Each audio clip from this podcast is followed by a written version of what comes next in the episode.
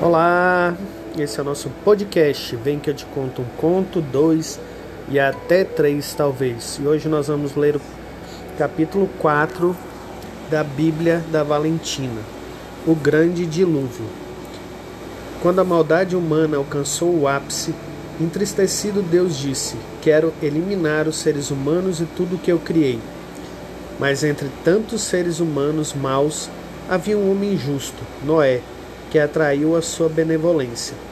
Deus ordenou a Noé a construção de uma arca, um grande navio com reboco de piche, e nela fazer entrar um casal de todas as espécies de animais. Por fim, na arca entrou a família de Noé, a esposa, os filhos Sem, Cã e Jafé, com as respectivas esposas.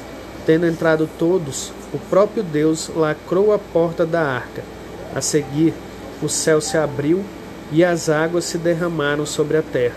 Choveu durante quarenta dias e quarenta noites. Os rios transbordaram, os mares invadiram os continentes, e as águas subiram muito, a ponto de cobrir os montes mais altos. Todo ser que habitava a superfície da terra foi arrastado e ninguém se salvou. Somente a arca boiava sobre as águas tempestuosas.